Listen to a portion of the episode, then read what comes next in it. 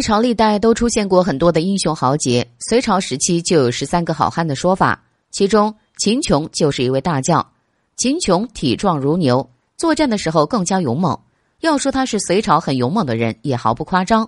但就是这样一个勇猛的人，却在晚年时莫名生病了，到底是什么原因呢？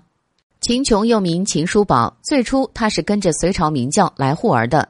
他作为来护儿的部下，英勇善战，非常受器重。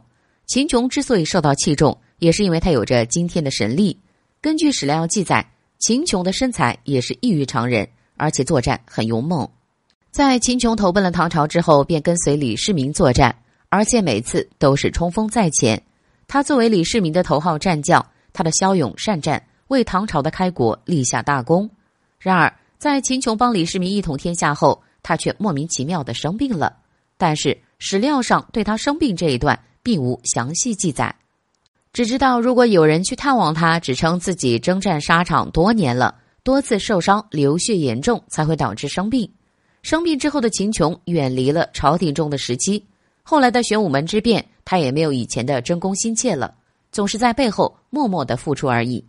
这样一个人为何就能生病呢？只能说秦琼不想功高盖主，只能用生病来掩饰自己对皇权没有威胁，从而保全性命。不过尉迟恭和秦琼不同，尉迟恭自恃功高，曾经在一次酒宴上。借着酒劲儿大打出手，非常没有规矩。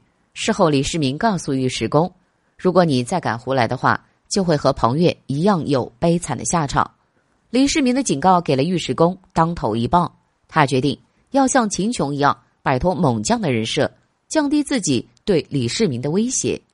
于是，尉迟恭选择去修道，可这样的做法依旧让李世民怀疑，多次试探他。还好，尉迟恭情商很高。